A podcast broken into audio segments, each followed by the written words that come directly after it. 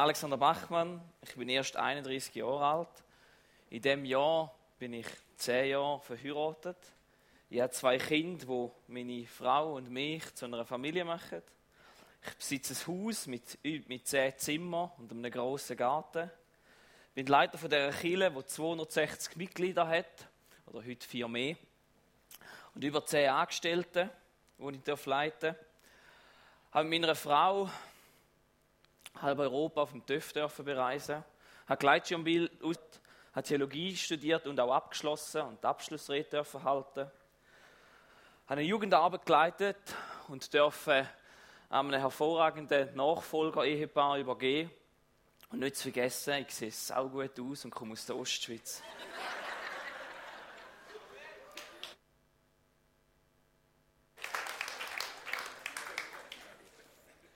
Entschuldige mich, ich möchte nochmal von vorne anfangen. Ich habe ein paar wichtige Punkte vergessen. Guten Morgen, ich bin Alexander Bachmann, ich bin 31 Jahre alt. Wegen Rückenproblemen habe ich längere Zeit Schmerzmittel schlucken und teilweise heute noch nehmen. Mein Leistungsdrang führt mich oft zur Überarbeitung.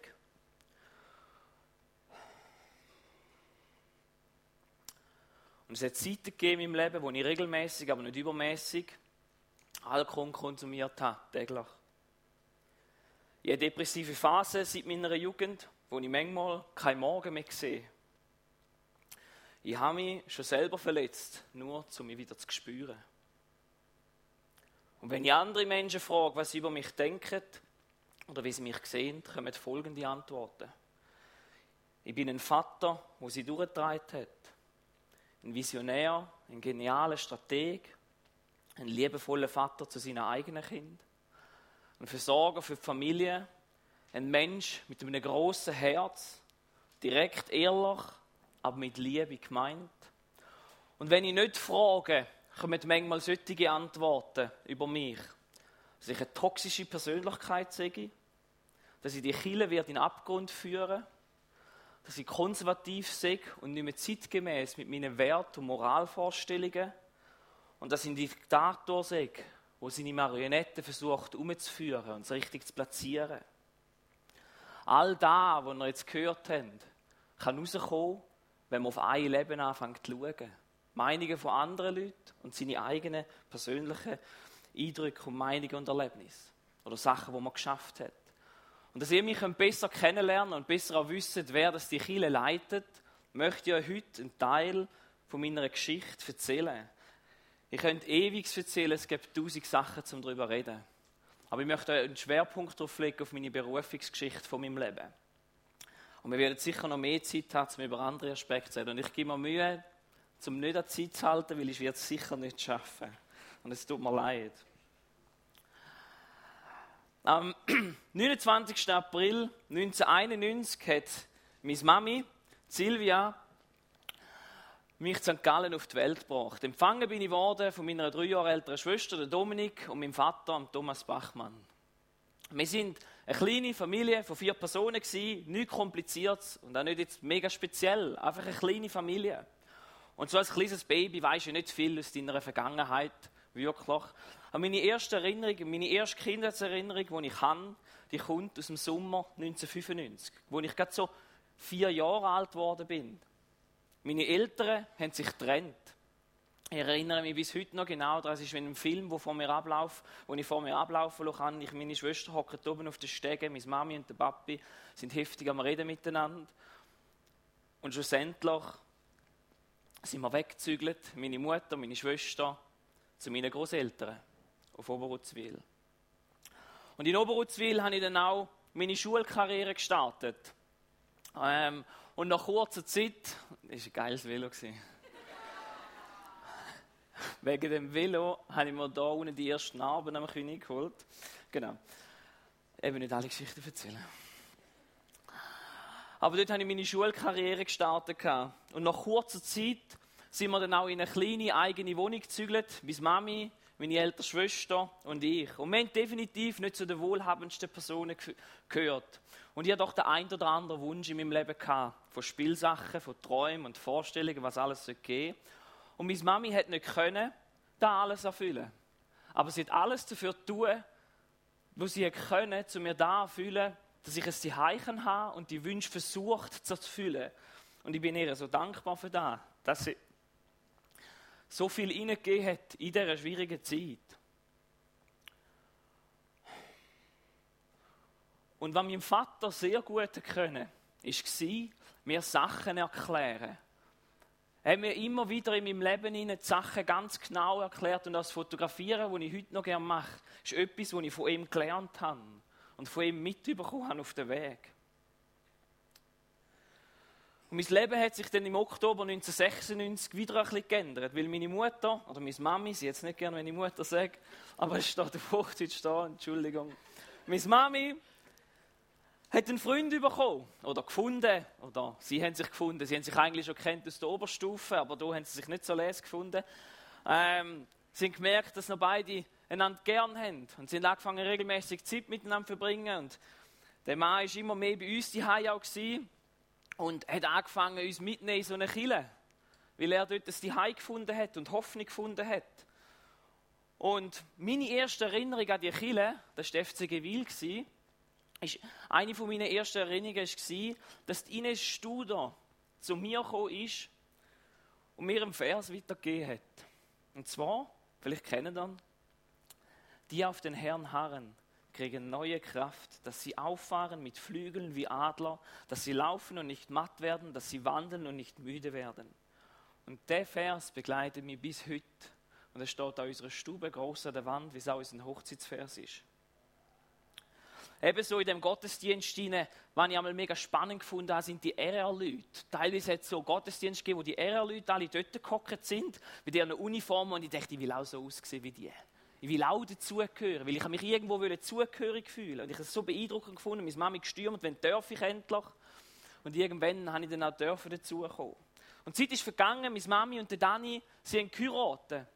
Und der Rudi Hoffmann, der heute auch da ist, hat trotz viel Gegenwind und von der unterschiedlichsten Seite, und weil man ja theologisch gesehen zwei geschiedene Personen ja nie dürfen heiraten, hat er es trotzdem gemacht und ist eingestanden für die Liebe, die sie hatten füreinander.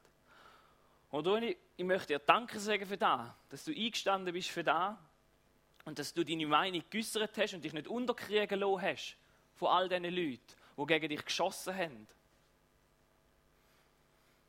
Weil die Geschichte von meiner Mami und von meinem zweiten Vater, von Dani, ist etwas ganz klar ersichtlich.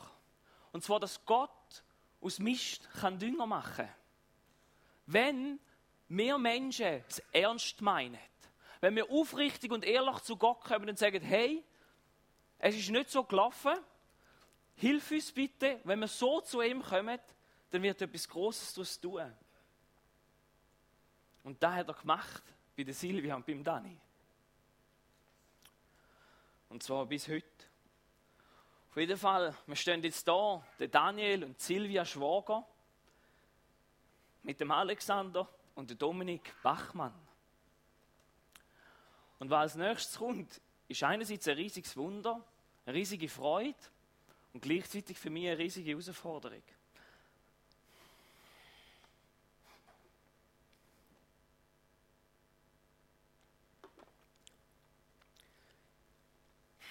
Der Dani war eigentlich zeugungsunfähig, jetzt geheissen, dass es kein Kind mehr gibt, dass sie keine Geschwister mehr bekommen, dass wir jetzt die neue Familie sind, so wie wir sind. Aber 25. April 2000 ist Rebecca Schwager zur Welt gekommen. Eine kleine Schwester bekommen. Und Gott hat es geschenkt, dass der Dani noch nachdoppelt hat und die Mami. Und hat nochmal zwei Töchter auf die Welt gesetzt. Zwei Töchter, wo Gott wirklich hat wollen. Das ist eine Geschichte für sich. Und ich hatte vier Schwestern, die ich über alles liebe und nur das Beste wünsche für ihr Leben. Sie sind da schon sehr cool. Aber gleichzeitig, durch die Geburt, durch die Schwestern, die da sind, hat sich etwas neben mir gebildet, nämlich eine Art Familie. Und es ist etwas, wo durch die Scheidung und durch die Trennung von meinen Eltern schon da war, extrem verstärkt. Nämlich, dass ich mich allein fühle und einsam gefühlt habe. Meine ältere Schwester und ich heißen Bachmann und haben auch einen anderen Vater. Und ich besuche auch so der Scheidung alle zwei Wochen äh, meinen Vater bis Wochenende dort und gehe regelmäßig mit ihm in die Ferien. Und gleichzeitig gehe ich aber auch mit der anderen Familie irgendwie in die Ferien. Wir gehen miteinander weg. Was für mich nicht immer ganz einfach war, weil ich mich in dem einsam und allein gefühlt und nirgends irgendwie so richtig dazuzugehörig. Das war nicht, weil sich niemand interessiert hat für mich. Aber in mir innen habe ich mich allein gefühlt. Und ich habe schon sehr früh, früh sehr viel angefangen zu studieren und ganz viele Lebensgedanken zu machen. Und ich habe aber gefühlt, die Sachen nicht mit jemandem teilen oder habe mich auch oft nicht verstanden gefühlt. Weil bei Schwagers habe ich gewohnt und gelebt und habe die meiste Zeit von meinem Leben verbracht. Und für das bin ich auch außerordentlich dankbar, dass ich dort dürfen aufwachsen und trotzdem hatte ich nebendran so eine andere Art Familie gehabt, bei meinem Vater daheim. Weil dort ist, seine Freundin hat dort auch gelebt gehabt. Sie war auch geschieden und hat nochmal drei Jungs im gleichen Alter von mir. Und alle zwei Wochen haben andere Seiten gelten. Es war ein anderer Umgang, wie du miteinander umgegangen bist. Und am einen Ort war Kirche mega wichtig und der Glaube. Und am anderen Ort ist es mehr belächelt worden oder ja, der Gott, der gibt es halt oder was auch immer. Oder ist teilweise auch schlecht gemacht worden. Und bei Schwagers daheim ist verständlicherweise auch ganz viel Aufmerksamkeit zu meinen Schwestern gelangt. Weil das sind kleine Kinder, die brauchen Zeit, die müssen intensiv betreut werden. Die einen mehr, die einen weniger. Und ich selber habe auch einen Haufen Zeit mit denen verbracht. Und mache es heute auch noch gern, weil ich sie so fest gern habe. Nicht dort so trotz und nicht, weil es irgendjemand willentlich hätte wollen. Oder geschweige denn möchte ich irgendjemandem Schuld geben für das. Habe ich mich oft allein gefühlt und habe abhauen wollen die Ich glaube, ich habe es euch mal erzählt, aber ja ganz viel längere Zeit, auch schon als kleiner Bub, den Rucksack immer gepackt mit dem Zelt und einem Haufen Essen und einem Schlafsack und allem drin in meinem Schrank hinein dass ich immer möglichst abhauen könnte. Und mir ist klar, dass ein kleiner Bub, der naiv war und dämlich war, aber es hat etwas gezeigt von dem, dass in mir in die Zerrissenheit steckt und die Spannung und die Frage, die ich bis heute noch beschäftige, ist, was ist Familie? Was ist Familie wirklich? Es ist nicht einfach etwas, wo fix ist, so ist es, wo er einen Rahmen gibt fürs Leben, sondern du musst es definieren und dann wieder erklären und dann, ja, weißt du, das ist dann voll dort und da sind die Großeltern und auch meine Kinder heute, muss ich das dann ja weiter erklären. Das ist nicht einfach fertig bei dem Paar, das sich trennt, sondern es geht weiter über Generationen und ich die Frage müssen klären, für mich, was ist Familie? Und darum eine Scheidung bringt Kind immer zwischen Stuhl und Bank und wo sie sich dann wieder drin finden und ins Leben versuchen zusammenzuheben. Und ich habe mich trotzdem all dem immer wirklich viel einsam gefühlt und nie so richtig daheim. Und als kleiner Bub, was du dir wünschst, ist eigentlich, du wünschst dir einfach Anerkennung zu bekommen. Liebe, genügend sein, wissen, wie es funktioniert und gewisse Strukturen und Regeln im Leben zu haben, die dir Sicherheit geben. Weil als kleines Kind kommst du auf die Welt und hast keine Ahnung, wie der Laden funktioniert.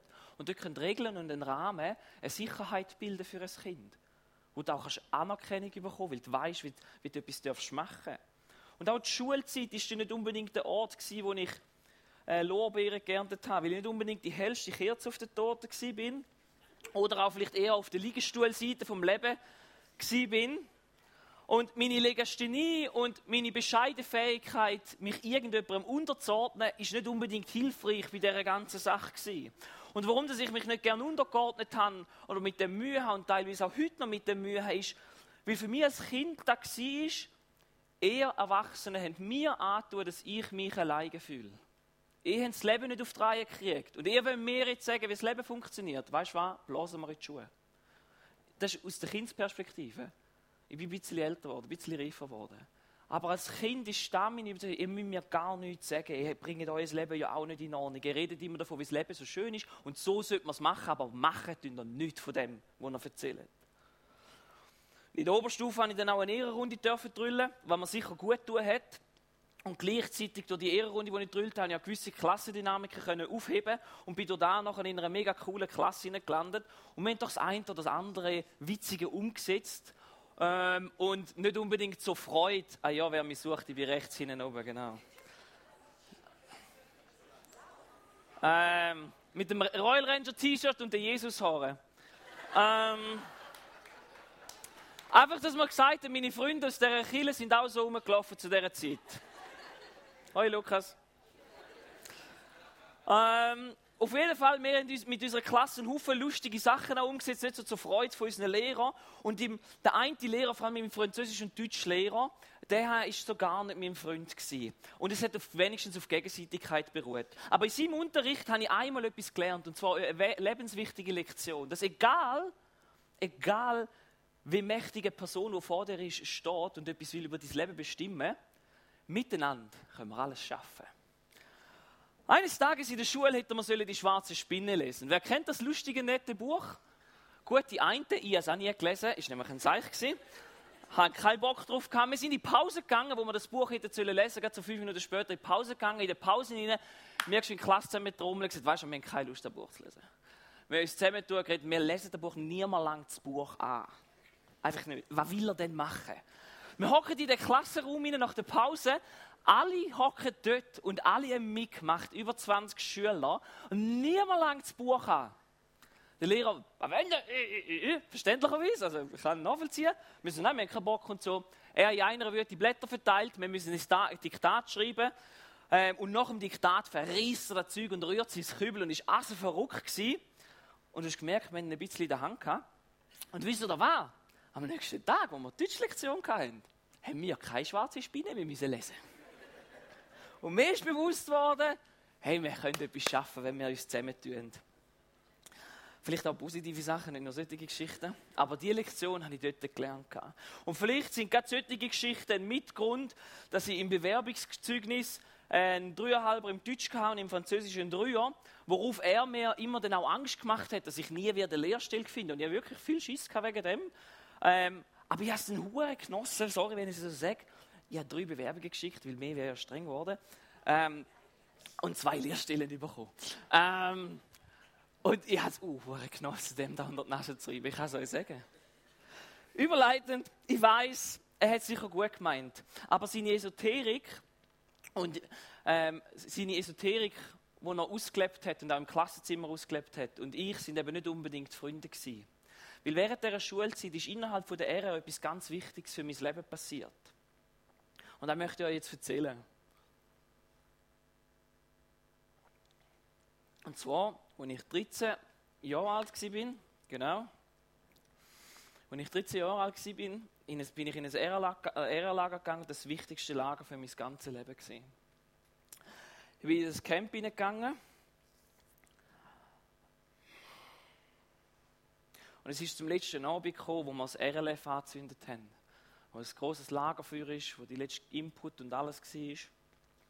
Und ich, kleiner Bub, der sich so einsam und allein gefühlt hat, wo sich wünscht, dass ihn jemand wieder durchs Leben durchführt und zeigt, was durchgeht. Und ja, ich habe den Wunsch dort mal schon wirklich so ausformuliert für mich. Stand dort. Und es ist das Ende der Predigt. Der Prediger redet noch ein paar Sätze und sagt folgendes, dass er dass Gott einem alles kann ersetzen kann, egal was für einen Schmerz du hast. Gott kann dir alles ersetzen. Dass man nur aufrichtig sein Leben ihm übergehen und ihm hingehen, dann kann er alles ersetzen. Und ich, kleiner, naiver Bub, denke, wenn er mir den Schmerz in meinem Herzen kann ersetzen dass ich mich nicht mehr so alleine fühle und mich durchs Leben durchführt, er das macht, dann kann er mein ganzes Leben haben. Oh mein Gott, ich habe nicht gewusst, was das heißt. Wirklich nicht. Ich gehe führen, laufe mich betten und bete dann das Gebet, wo wir dort müssen beten an.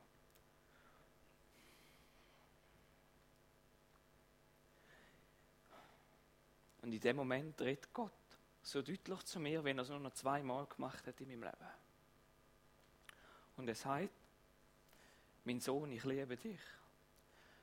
Ich möchte, dass du dafür sorgst, dass sich Menschen nicht mehr alleine fühlen, so wie du dich gefühlt hast. Und ich werde dich durchs Leben durchführen. Du wirst mit deiner Frau Theologie studieren. Du wirst mit 22 heiraten. Du wirst mit deiner Frau eine Jugendarbeit leiten, wo Menschen eine Liebe von mir erfahren. Du wirst mit 7, 28 ein Haus kaufen und du wirst mit 30 die Kille leiten.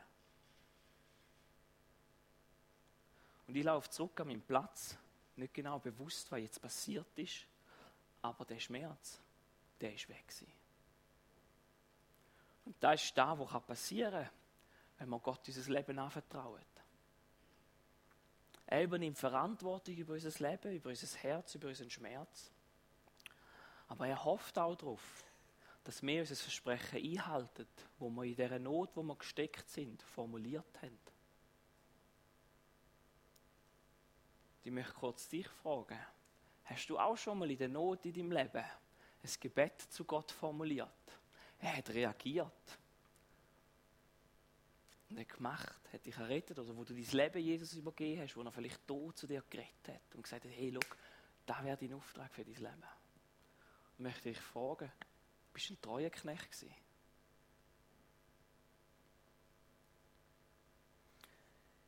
Ich definitiv nicht immer. Ich habe trotz der klaren Anweisungen, die ich hatte, nicht immer alles richtig gemacht auf, auf meinem Weg. Und ich, ich, ich, kann mich auch gar nicht rühmen für das, weil genug Leute wissen, dass ich nicht immer alles richtig gemacht habe. Und ich selber weiß es auch. Aber wann ich mich kann rühmen dafür und auch stolz darauf bin, ist es in den wichtigen Momenten vom Leben die richtigen Entscheidungen auf die Berufung hin getroffen habe. Und während meiner Jugendzeit, trotz dieser klaren Ansage und meiner eigentlich klaren, stehenden Überzeugung zu Gott, bin ich herausgefordert gewesen, um meinen Platz in dieser Welt zu finden. Gerade auch da mit dieser Lehrstelle. Ich habe nicht genau gewusst, was ich machen will. Ich bin schon ein bisschen Hochbauzeichner schnuppern und ein bisschen Landschaftsgärtner, weil alle Paranoia haben, dass ich nie etwas wird. Und ja, jetzt lachen sie, tut es mal nicht. Ähm, und und eben mit diesen verköstlichen Noten auch. Und, und ähm, ein Kollege hat mir dann nachher gesagt, hey, ich gehe noch Konstrukteur schnuppern, das ist doch auch noch eine gute Idee. Ich bin da schnuppern, ich dachte, da passt man nachher am Computer arbeiten und alles Mögliche. Und wenn ich mit dem will sagen, Gott hat zwar klar zu mir geredet in meiner Berufung, rein, aber er hat mir nicht gesagt, wo ich jeden Morgen meinen Fuß stellen muss. Nein, das macht er auch nicht. Sondern er hat mir gesagt, schau, dort an geht's und auf dem Weg kannst du gute Entscheidungen treffen, wo dem zudient. Und ich habe dann die Lehre gemacht und ich bin heute außerordentlich froh, dass ich die Lehre als Konstrukteur gemacht habe. Weil es gibt mir, hat mir so eine große Lebensgrundlage geschenkt und ich kann heute in meinem Haus jenes Zeug umbauen, einfach weil ich da alles mal gelernt habe. Und da gibt mir so viel Freude und hilft mir in meinem Leben hinein. Und gleichzeitig in meiner Jugend habe ich auch sonst einen Haufen Zeit verbracht und nicht nur immer fokussiert auf die Berufung, oh, jetzt musst du das machen, jetzt musst du Bibel lesen, studieren und alles lesen und bla bla bla, ich habe einen Haufen Zeit zum Beispiel ins Uni-Hockey investiert. Zeitweise habe ich dreimal in der Woche trainiert und am Wochenende noch Match gehabt. Dann hat nebendran zum Beispiel die Ehre manchmal gelitten. Oder nicht so viel Zeit für die. Obwohl ich in der Ehre so viel mitbekommen habe, was so wichtig war für mein Leben. Es hat zum Beispiel mal ein Lager gegeben, das Winko. Bestes Lager ever. Leider gibt es es nicht mehr, weil es jetzt gefährlich ist. Ähm, äh, und in dem Lager ist es darum gegangen, dass du eine Charakterschulung machst. Wirklich, mein Charakter mit 16 ist prägt und gefordert worden. Nur eine kleine Anekdote. Am einen Abend, nachdem wir schon ewig lang gewandert sind und weiß ich nicht, was wir machen und so scheiß Regeln hatten, wie du darfst nicht mehr wie drei Meter Abstand zu jemandem haben, muss immer jemand bei dir sein, es gibt Liegestützen, pipapo. Kommen jetzt und sagen, heute Abend gibt es Bulle zum Nacht und stellen diese Kiste voll Hühner an. Und die haben noch gackert. No joke. So, jetzt machen wir heute Nacht. Sie haben uns gezeigt, wie, wie, wie man es mit Metzger, dass es super abläuft, falls jetzt so Tierschützer da sind. Ähm, die Bull jeder musste mitmachen, das war keine Diskussion. Oder einer, wir mussten eine 12-Stunden-Wanderung machen. Und bei dieser 12-Stunden-Wanderung sind wir zu einer Höhle angekommen. Und bei dieser Höhle, es ist wirklich so, wir reinkriechen, ewig. Der Paddy war auch dabei. Ähm, und in unserer Gruppe haben wir jemanden, der Platzangst hatte. Und heute sagst du, ja, kannst doch nicht, darfst nicht, weißt du, verletzt sie ja dann. Und die Leute sind durchgestanden und gesagt, ihr geht da rein, scheißegal, sonst übernachten wir da. Äh, no joke, keine Diskussion. Wir haben drei, vier Stunden diskutiert und ich kann mir vorstellen, wie ich diskutiert habe. ich würde nicht mein Gegenüber müssen sein. Die, die, die haben drüber gewartet und wir haben das gemacht. Und wir sind, in die, wir sind runtergekrochen in dieser Höhle. Die, das Mädchen schreit die ganze Zeit. Sind dort unten. Weißt du, was sagen sie in der Höhle rein, wo du so dort hockst? Jetzt müssen wir eine Minute still sein, vorne gehen wir nicht rauf. Wir arbeiten da miteinander, gehen rauf. Und jetzt kannst du sagen, heutzutage sagen wir immer, oh, das, ist viel streng. Hey, wir schaffen mehr, als wir manchmal das Gefühl haben. Wirklich.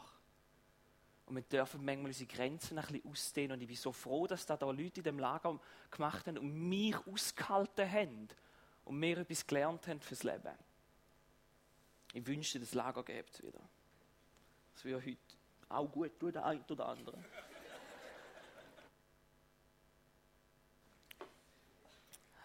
Genau.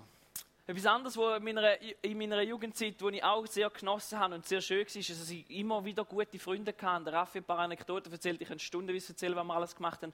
Und zwei Personen speziell, wo ich mit dem Lukas und dem Paddy zum Beispiel, habe ich viel Zeit verbracht. Und wir haben in wir, wir sind die Geilsten gewesen. Äh, wir haben, der, haben uns auch über die RR kennengelernt.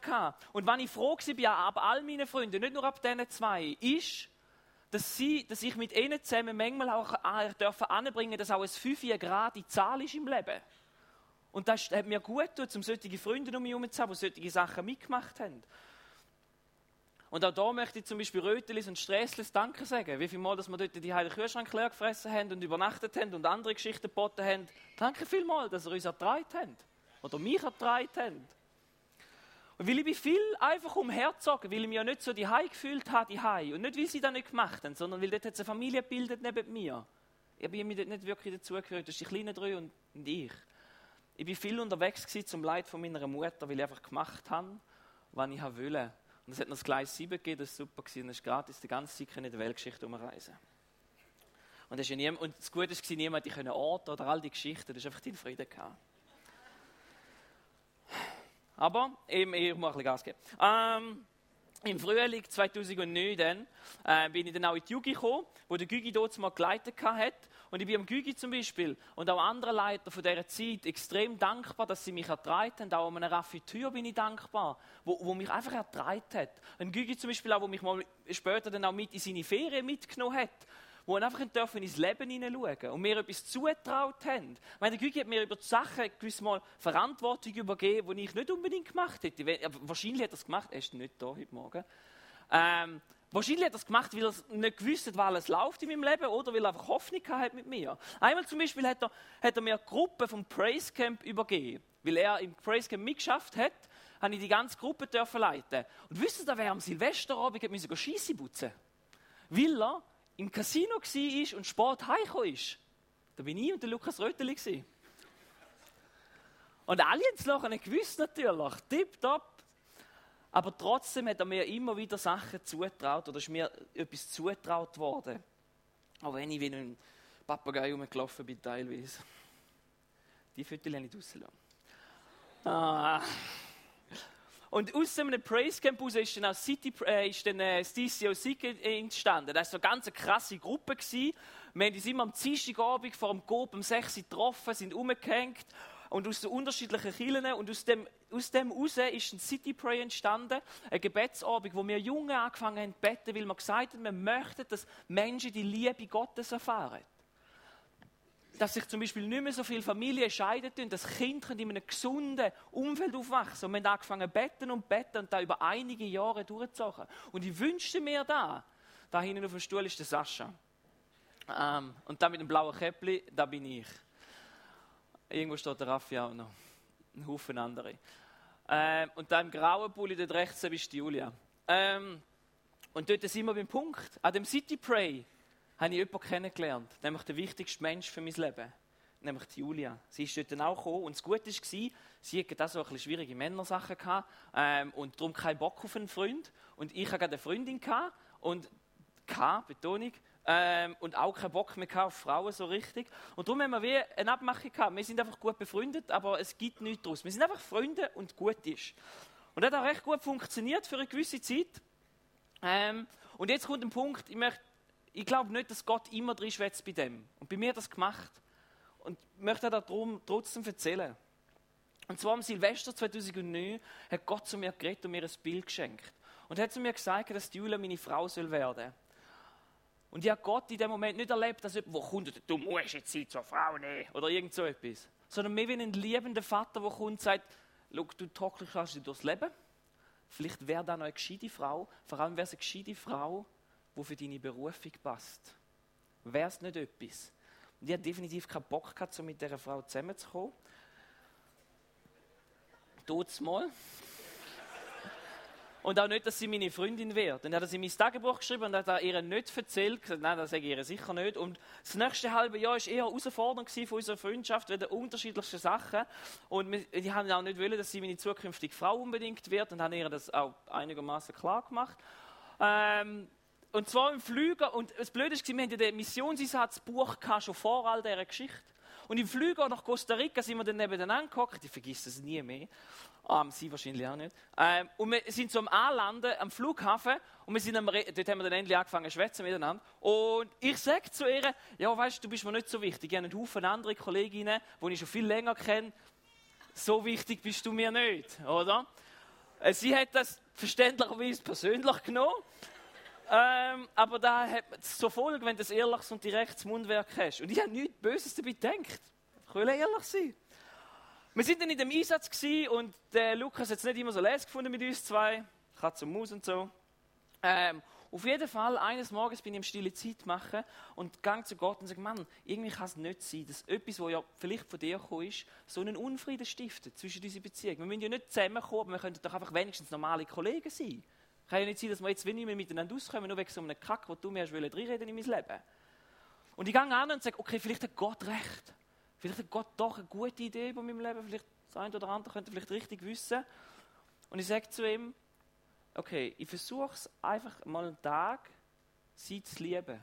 So tu, als wäre ich verliebt in sie, um sie zu kämpfen. Mal schauen, was passiert. Ich lasse mich auf das ein, auf den Rat, den du mir gegeben hast. Weil bis jetzt andere nicht so les Und ich kann bis heute nicht beschreiben, was an dem Tag passiert ist. Aber sie kommt raus, verpennt, noch nicht geschminkt und alles.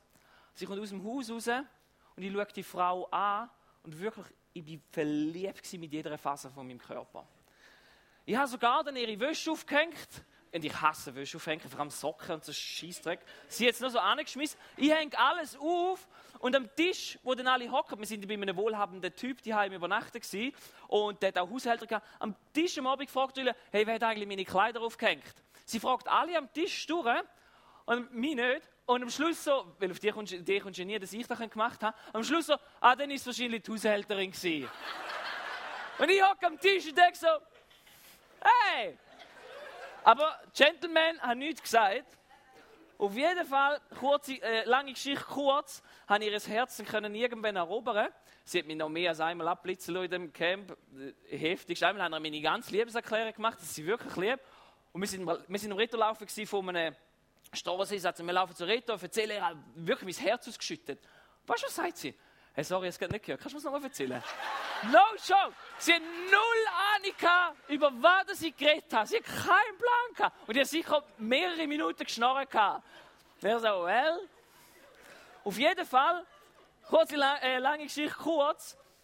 Ich habe ihr Herz gewonnen, weil mir hat sie denen schlussendlich gleich nicht können widerstehen ähm, Und jetzt äh, kommt der nächste Teil vom Kapitel, wo vielleicht ein bisschen schwieriger ist. Und zwar und wo mich meine Frau Julia tief beeindruckt, bis heute. Sie hat ja BMS gemacht, so, eine, so einen Stress im Leben zu haben für irgendetwas. Ähm, dass sie nachher noch studieren gehen ja, Sie und der Raffi, die haben gelernt miteinander. Leck, das wäre mir jetzt streng gewesen. Oder ist man heute noch streng? Hat so studieren und ich dann, und dass sie den Soziopad oder etwas in die Richtung machen können. Aber das Problem ist, ich habe ja so eine Berufung in meinem Leben, wo Gott zu mir geredet und gesagt hat, von wegen, den heiratest dann gehst du studieren mit deiner Frau. Und all die Geschichten. Und dann bist du dort mit niemandem teilen können Nicht können darüber reden Und jetzt die Frage, wie bringst du deiner Freundin bei, dass du sehr eine genaue Lebensvorstellung hast? Ähm, ich meine, es hilft. Und dass ihr noch beibringen dass es Gott dir gesagt hat. Und ich meine, es hilft, dass sie gläubig ist, aber es ist immer noch schwierig, so etwas einem Menschen zu sagen. Ist freiheitsliebende Wesen. Und ich weiß nicht mehr genau, wen ich es erklärt habe. Ich weiß nur, dass er nicht ganz alles von Anfang an gesagt hat. Nur Stückchen für Stückchen, weil das Vertrauen auch müssen wachsen in sie. Nicht, weil sie kein vertrauenswürdiger Partner gewesen wäre oder Partnerin gewesen wäre, sondern mehr, weil ich nicht einfach jedem habe vertrauen in meinem Leben. Und zum Erstaunen hat sie eingewilligt. Und wir sind zusammen studieren. Und es hat dann sogar geklappt, dass wir Jugendpastoren geworden sind. Und weißt die ganze zeitliche Abfolge, die ich hier als 13-Jährige bekommen habe, die kannst du nicht erzwingen. Und du fängst an merken als Mensch, hm, vielleicht gibt es einen da, der die ernst gemeint hat, wo die wirklich das Leben durchführt. Und wir haben dann geheiratet als ich 22 Jahre alt war. Sind dann auch ins zweite Studienjahr gegangen und sind dann angestellt worden als Jugendpastoren, je zu 40 Prozent. Und auch dort wieder sind Leute die uns zutraut haben. Ein Rudi, der eigentlich einen mitarbeitenden Pastor braucht und nicht so ein ähm, wilder Kaib, wenn man es nicht ausdrücken darf.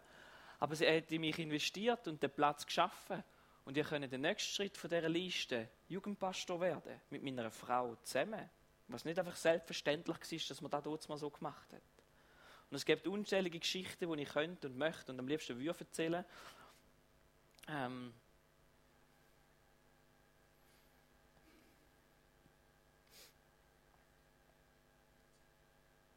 Weil ich durch da alles durch, weil ich den Plan gelaufen bin, wo Gott aufs Herz geht, so viel Segen dürfen erfahren. Weil ich erlebt habe, dass Gott ein vertrauenswürdiger Partner ist und seine Versprechen einhaltet. Und gerade in der Jugendarbeit, wo wir so viele junge Menschen können prägen können, nachnehmen und teilweise können Vater und Mutter sein für Leute, die, die das nicht mehr hatten. Und auch später Eltern dürfen haben. Einmal auch ein Vater von jemandem, der zu mir kam und wo eine schwierigere Lebensgeschichte hat, wo gekommen ist und sich bedanken gekommen ist, dass wir die Verantwortung über die Jungen wahrnehmen, ganz speziell über seinen Sohn. Und solche Sachen zu erleben, merken, ich bin am richtigen Platz, ich darf etwas machen, etwas beitragen, dass die Welt zu einem besseren Ort werden, das ist etwas Wunderschönes. Und auch die Rückmeldung, die wir bekommen, dass junge Menschen die Liebe Gottes in unseren Lager und an diesem Ort wirklich erfahren haben, hat mir Bestätigung gegeben, dass ich auf dem richtigen Weg bin. Aber ich als Person und in meiner ganzen Familiengeschichte bin immer wieder gestruggelt und habe mir gewünscht und bin mir nicht ganz sicher gewesen, dass ich das wirklich machen will. Und ich habe mir gewünscht, manchmal, so blöd es tönt, dass Gott sich als nicht würdiger Partner erweist, dass ich zurück von dem Deal kann gehen, den ich mit 13 gemacht habe. Und ich weiss, das klingt vielleicht doof und kannst es nicht verstehen. Aber der Mensch, oder zumindest ich bin so, ein ewiger Rebell. Und die Arroganz musst du jetzt erst mal den Tag legen, um zu sagen, hey Gott, ich weiß es besser wie du und ich will nicht machen, was du willst. Vielleicht bin ich der Einzige, der das manchmal macht in seinem Leben. Aber eigentlich der Mensch hat nichts in der Hand gegen Gott. Und ich Pastor sein. Warum soll ich Pastor sein? Weil oft habe ich mich nicht gefühlt als Pastor, gerade auch Pastorkonferenzen. Und das ist niemand böse. Ich, ich passe einfach nicht in das Schema rein. In der Past in der, Im Theologiestudium haben wir einen Persönlichkeitstest gemacht. Und ich war der Einzige im einen Feld, im Ecken rein. Und es hat vom Schul, no, vom, vom Lehrer, hat er gesagt, das sind die, die man in der Kirche bräuchte, aber nicht gern hat, weil sie sind mühsam. Danke für das. Danke für die Bestätigung. Wenigstens bin ich nicht so falsch gelegen mit meinen Gefühlen. Und, und ich konnte auch nicht können schreiben. Meine erste Arbeit, wo zwei Seiten hätte irgendetwas anblabbern über irgendetwas, hey, wir haben die, glaube ich, Nacht um drei fertig geschrieben, aber nur weil die Julia mir geholfen hat. Und dann habe ich verstanden, warum ich meine Frau dabei habe beim Studieren. Weil ich es ohne sie nicht geschafft hätte. Ernsthaft nicht. Und Julia hat mir immer geholfen und mich durchgetragen in dieser ganzen Zeit. Und weißt du, als Pastor musst du einen Haufen schreiben. Ich kann das sagen. Darum rufe ich meistens immer an den Leuten oder gehe schwätzen. Weil ich das bis heute nicht auf die Kette kriege, um einen, Satz richtig zu schreiben. Ich bin schon viel besser geworden, als ich aber ich bin froh, dass es dort talentiertere Leute gibt. Oder dass ich meine Sachen der Annemarie zum Beispiel manchmal geben kann, dass sie nachher macht, dass es Deutsch ist und nicht irgendwie etwas anderes. Aber darum wollte ich das nicht wollen sein. Es sind mehrere Aspekte, die mich nicht wollen, Pastor sein, in die Richtung gehen. Und gleichzeitig auch bin ich immer wieder angeeckt mit meiner Persönlichkeit. Und ich heute noch, ich stoße manchmal Leute vor den Kopf mit meiner ehrlichen und direkten Art. Und ich merke es manchmal im Fall nicht einmal. Es ist nicht böse gemeint. Wirklich nicht. Aber das fühlt sich nicht lesen, wenn du in einem Job bist und weißt, du willst das Weile lang machen, wo du eigentlich netter, fluffiger Pastor sollst sein, wo so die Barmherzigkeit vom Leben soll weitergehen und die Liebe Gottes. Und du stehst den Leuten ständig auf die Füße und du checkst es viel zu spät. Und du sagst, ich möchte da gar nicht sein und gesucht danach, dass ich einen Ausweg finde aus dem raus. Verstehe mich richtig, es hat einen Haufen Freude drin hineingegeben. Aber das ist ein Kampf, da, ich will ein bisschen mein Herz haben, das ist ein Kampf, den ich hatte in meinem Leben hinein. Und auch viel Frust mit sich gebracht hat, wenn mit Leuten nicht verstanden, wie teilweise als, Junge, als Jugendpastor in der Sitzung gekocht, haben etwas gesagt, alle haben dagegen geredet. Julia hat für mich gefühlt genau das Gleiche gesagt und dann gesagt, wow, mega gute Idee. Und ich so, es ist mir egal, dass sie gut wegkommt. Äh, wir sind eins, es geht nicht um das. Aber dass ich nicht kann schwätzen, dass man mich versteht. Und auch viel Frust in meinem Herz mitträgt und mit Gott gerungen und kämpft. Und darum meine grosse Hoffnung war, dass er sich im nächsten Punkt auf meiner Liste nicht als würdiger Partner erweist. Und der nächste Punkt auf der Liste war das Haus.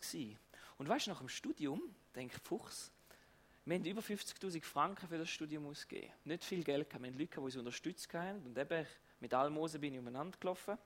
Ähm, das Board habe ich mir nie gekauft, das ich wollte. Leider. Ich hätte es immer noch gern. Ähm, ähm, aber nicht viel Geld gehabt.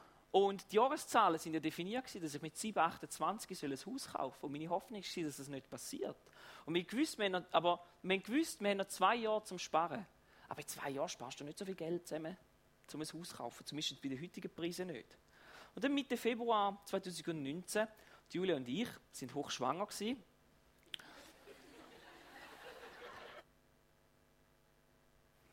Ähm, sind wir immer wieder Häuser besichtigen, aber wir haben keins gefunden, das passend oder finanzierbar gewesen wäre. Und wir mussten dann irgendwann müssen sagen, so, jetzt müssen wir uns in unserer Wohnung einrichten, weil unser Kind kommt bald. Und in mir haben sich ein Haufen Freude einerseits, zum zu sagen, okay, vielleicht kann ich in dem Fall doch einen anderen Beruf angehen. Aber ein Haufen Fragezeichen, weil man eigentlich gewünscht in meinem Herzen, weil der Frieden, den habe ich gehabt. Und den habe ich behalten eigentlich. Dann wünscht man, dass er sich trotzdem als, als, als würdiger Partner erweist. Und wir haben das Kinderzimmer eingerichtet und zwei Wochen später, nachdem wir das gemacht haben, bin ich nochmal auf die Häusersuche, weil ich trotzdem Hoffnung hatte und gewünscht, vielleicht gibt es gleich eins. Und wisst ihr, was passiert ist? 5. März unterzeichnet Julia und ich einen Reservationsvertrag und am 17. Juni unterzeichnen wir den Kaufvertrag für unser Haus. Und wisst ihr, was genau zwischen ihnen liegt, zwischen diesen zwei Daten? Mein Geburtstag. Ich war 7, 28 gewesen, wo ich ein Haus bekommen habe von Gott. Und es war wirklich ein Geschenk von ihm. Gewesen. Und wenn ihr ja wisst, habe ich große Vorstellungen. Ich habe nämlich ein paar Wünsche gehabt, das Haus auch noch. Die den Gott auch noch zu erfüllen. Und weißt du, was er gemacht hat? Er hat gemacht. Er zum Beispiel wollte, dass ich von meinem Bett aus auf den Sentis sehen kann, weil so bin ich aufgewachsen. Ich sehe von meinem Bett auf den Sentis. Ich habe mir gewünscht, dass wir eine Einlegerwohnung dürfen haben, weil Julia und ich noch den einen oder anderen Wunsch und Traum in diesem Leben zu machen mit diesem Haus. Wir haben eine Einlegerwohnung bekommen. Ich will eine Werkstatt haben, drin arbeiten. Ich will einen grossen Garten haben, um die Leute einladen. Und er hat uns da alles geschenkt. Es ist wirklich sein Geschenk, nicht wie wir es fertig gebracht hätten. Das Einzige, was wir gemacht haben, ist, uns immer wieder für das entscheiden, für die Berufung, die er uns gegeben hat. Und ich habe ihn wieder als würdigen Partner erlebt, über all die Jahre hinein, auch bei dem Punkt. Und doch Freude und Leid sind oft so nah beieinander. Im Sommer 2019 mutet Gott uns, mir und der Julia sehr viel zu. Sein erstes Kind, der Lion, kommt auf die Welt. Zwei Wochen später stirbt unerwartet der Julia ihren Vater.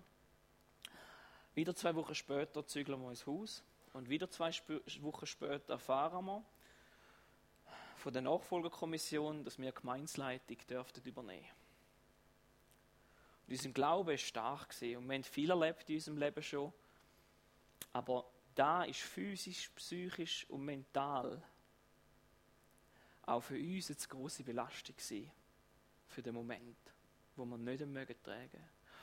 Und einfach, dass ich es mal gesagt habe, im Fall auch ein Pastor an Hesse und ich bin richtig wütig auf Gott. Wirklich wütig. Nicht einfach ein bisschen genervt. Wütig und er gesagt, da mache ich nicht mehr mit. Und ich wollte nicht unbedingt nicht mitmachen, weil jetzt da alles aufs Mal passiert oder weil jetzt jemand gestorben ist. Der Tod gehört zum Leben zu. Sondern ich war so wütig, weil Gott da meiner geliebten Frau antut. Dass es ihr so geht und ich nichts dagegen machen kann. Und ich nur muss darauf hoffen, dass er sie in der Hand hat, der der Vater ist, der uns das Leben durchführt. Und in dem Moment bin wo ich, habe ich angefangen, an so vielen anderen Orten nach Wahrheit zu suchen, in dieser Verzweiflung. Meine Fragen und meine Glaubensgrundsätze, die so klar sind bis dort an und gestärkt worden sind, habe ich versucht, an unterschiedlichsten Orten zu begründen mit den wildesten Theorien und versucht, Psychologie, äh, Bücher gelesen, Vorträge geschaut und alles Mögliche. Und in dieser Zeit bin ich ja angehender Gemeindeleiter gewesen. Wow, stark, gut hast du gemacht. Und genau in dieser Zeit zwei Wochen bevor wir den Kirche verkündet haben, dass wir Gemeindeleiter werden, hat sich mir einen Ausweg erboten. Mir hat jemand geschrieben, als ich zwei Jahre vorher noch Probe arbeiten bin, wo, ich, wo gefragt hat, ob ich bei ihm anfangen zu arbeiten, wo ich mitarbeiten Und der Job ist viel weniger Arbeit, viel mehr Geld gewesen. Massiv mehr Geld. Und ich habe gemerkt, ich habe vielleicht nicht alles richtig gemacht, aber jetzt kommt es darauf an. Für was entscheide ich mich? Entscheide ich mich daran, dieser Berufung, die Gott in mein Herz gelegt hat, festzuheben und für das zu gehen? Oder gehe ich raus? Und wieso? Ich dürfen. Ich dürfen. Ich habe nicht müssen. Wir wissen, für was ich mich entschieden habe. Weißt du, auf dieser ganzen Suche, wo ich, manchmal, wo ich gegangen bin und wo ich auch heute manchmal noch gehe, wo meine Seele nach Sicherheit sucht, bin ich immer wieder bei Gott gelandet. Dem Gott aus der Bibel. Der einzig wahre Gott. Jesus. Wo die einzig wahre Hoffnung ist für die Welt. Und wo mit dir persönlich möchte einen Tausch machen, nämlich dein Leben gegen das wahre Leben. Gegen das echte Leben. Für das, wo du wirklich geschaffen worden bist das Leben, wo du dafür gemacht worden bist. Und ich bin überzeugt davon und überzeugter denn je, dass Jesus Christus und seine Lehre, wie wir sie in der Bibel lehren, nicht wie wir sie vielleicht manchmal gerne würden zurechtbügen, sondern wie sie uns weitergeben werden. In denen hinein finden wir die einzige Hoffnung, die einzige wahre Hoffnung für uns als Menschen, um einen Frieden in unserem Herz zu bekommen. Und Jesus ist nämlich für etwas gekommen, wo wir im Johannes 10, 10 lesen. Ich aber bin gekommen, um ihnen das Leben zu geben, Leben im Überfluss. Und in all diesen Kämpfen, die ich habe, mit der meiner Persönlichkeit, mit meinem Sein und mit meinem Erleben, habe ich das dürfen erleben. Das ist, dass ich kann sagen, ich habe ein Leben in Fülle. Und ich darf glücklich darauf aufzuschauen. Und da will ich mit diesen Aspekten und mit meiner Geschichte euch heute Morgen weitergehen. Das Egal wie du vielleicht betitelt worden bist, wie du selber über dich denkt hast, oder egal was du erreicht hast, oder wie tief es in deinem Herzen aussieht. Gott wünscht sich und möchte dir einen Rahmen geben für dein Leben, wo du dich bewegen kannst. Und es wird Segen entstehen, wenn du dich dort drin bewegst. Und hat Gott vielleicht eine Berufung in dein Leben hineingelegt, wo er gesagt hat, hey, mein Sohn, meine Tochter, das wäre eine Idee für dein Leben. Vielleicht hat er direkt bei deiner Bekehrung zu dir geredet. Oder vielleicht hat er auch durch eine andere Person durch ein prophetisches Wort in dein Leben hineingeredet. Ich möchte Mut machen. Wenn du nicht auf dem Weg bist, gang zurück an den Punkt.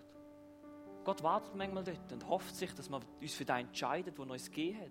Für den, für den Deal, den wir gemacht haben mit dem, wo wir in der Not etwas formuliert haben, gesagt, wir werden das machen. Fang da mal an machen und schau, für Segen dürfen entstehen in deinem Leben welchen Weg das darfst du gehen da. Und darfst sagen, hey, und merken und spüren, obwohl du es nicht verstehst, weil gewisse Gebote, Kollegen, die machen einfach keinen Sinn. Aber Gott hat sich etwas überlegt dabei. Weil uns einen Rahmen wollen geben, wo wir Menschen können Segen drin erfahren dass wir das Leben in Fülle haben können. Und wenn du vielleicht voll auf dem Weg hinein bist und es schwierig findest und am Kämpfen bist, ich möchte Mut machen, bleib dran. Gang nicht diesen Gefühlen nach. Manchmal gehen wir in unserem Leben in eine tiefe, kleine Höhle hinein, wo wir Angst haben und nicht mehr können. Und tun wird nochmal mehr von uns gefordert, wo wir noch weniger können erfüllen können. Wo wir sagen, das geht nicht, jetzt ist es übertrieben. Das macht uns kaputt. Gott wird dich aus dieser Höhle rausführen. Und oben wirst du merken, wie stark dass du da geworden bist. Ich für mich zum Abschließen darf sagen, oder für es heute so formulieren, dass ich meinen Platz gefunden habe für den Moment von meinem Leben. Und ich liebe gern Pastor und Gemeindeleiter bin von dieser Kirche. Bis mein grosser Wunsch ist, dass noch mehr Menschen Tag für Tag, Schritt für Schritt die Liebe Gottes erfahren. Dürfen eine Beziehung mit ihm zusammen gehen und zu ihrer wahren Bestimmung dürfen hineinkommen. Und dass gesunde Familien dürfen da sein. Gesunde Familien, wo gesunde Kinder heranwachsen können. Wenn du vielleicht da rein bist und sagst, ich bin herausgefordert in meiner Ehe, hol dir Hilfe. Das ist keine Schande. Kommen zu uns Pastoren, für das sind wir da, nicht zum euch fertig machen, zu verurteilen oder irgend so etwas. um zu helfen. So gut wie wir können. Oder können, wir können euch gut Adressen geben von Psychologen oder Seelsorger, was auch immer denn braucht in deiner Situation. Aber reden wir ehrlich miteinander und helfen uns. Sorry, ich muss den Punkt anfügen, aber wo willst du hingehen bei einer Scheidung? Und versteh mich richtig, ich will niemanden verurteilen, meine Geschichte trägt das selber mit. Ich glaube, ich habe die Berechtigung zu mir. Aber wo willst du hingehen, wenn du dich scheiden lässt? Ganz ehrlich. Weil du wirst da, wo du hast, wo vielleicht die 50 Prozent, die du dazu beitragen hast, dass es schwierig ist, wirst du mitnehmen in die nächste Beziehung. Weil du bist der gleiche Mensch. Du wirst es mitnehmen und zusätzlich oben auf da drauf kommt nicht nur das Klarkommen mit dem neuen Mensch, sondern du hast die alte Person auch noch. Die wird dein Leben lang begleiten. Vor allem, wenn du ein Kind hast. Und es wird schon gar nicht einfacher. Darum möchte ich Mut machen. Bringt eure Beziehungen in Ordnung. Klärt eure Ehe. Kämpft miteinander und habt nicht das Gefühl, es gibt einen Weg rundum. Es gibt nur einen Weg durch, durch. Und wir sehen manchmal nicht durch, das mag sein. Die Julia und ich haben auch schon viel Kämpfe miteinander. Aber wir leben die Fülle in dem hinein, weil wir es immer wieder für das entscheiden, wo Gott gewiesen hat. Ich möchte auch wirklich Mut machen, um für das zu kämpfen.